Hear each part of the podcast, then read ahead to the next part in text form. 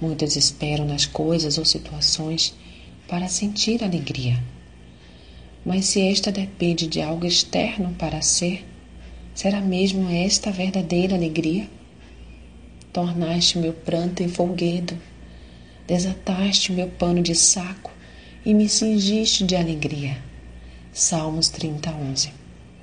Enquanto uns esperam por algo externo para sentir alegria, outros deixam brotar a alegria que está em seu interior até que contagie o exterior. Assim deve ser seu proceder. Sabia que você é capaz de tornar sua própria vida mais alegre?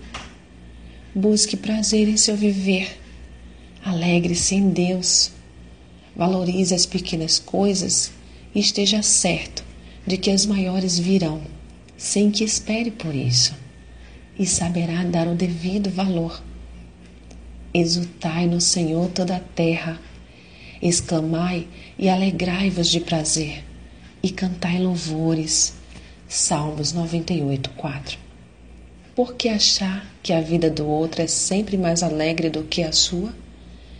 Porventura não sabes tu que desde a antiguidade, desde que o homem foi posto sobre a terra, o júbilo dos ímpios é breve e a alegria dos hipócritas momentânea? Jó 24, 5. Portanto, não vos entristeçais porque a alegria do Senhor é a vossa força. Leia Neemias 8:10. Se está passando por um momento amargo, se dê esse tempo. Mas logo que possível, levante-se. Deus certamente quer te ver alegre. Mas alegrem-se os justos e se regozijem na presença de Deus e folguem de alegria. Salmo 68, 3.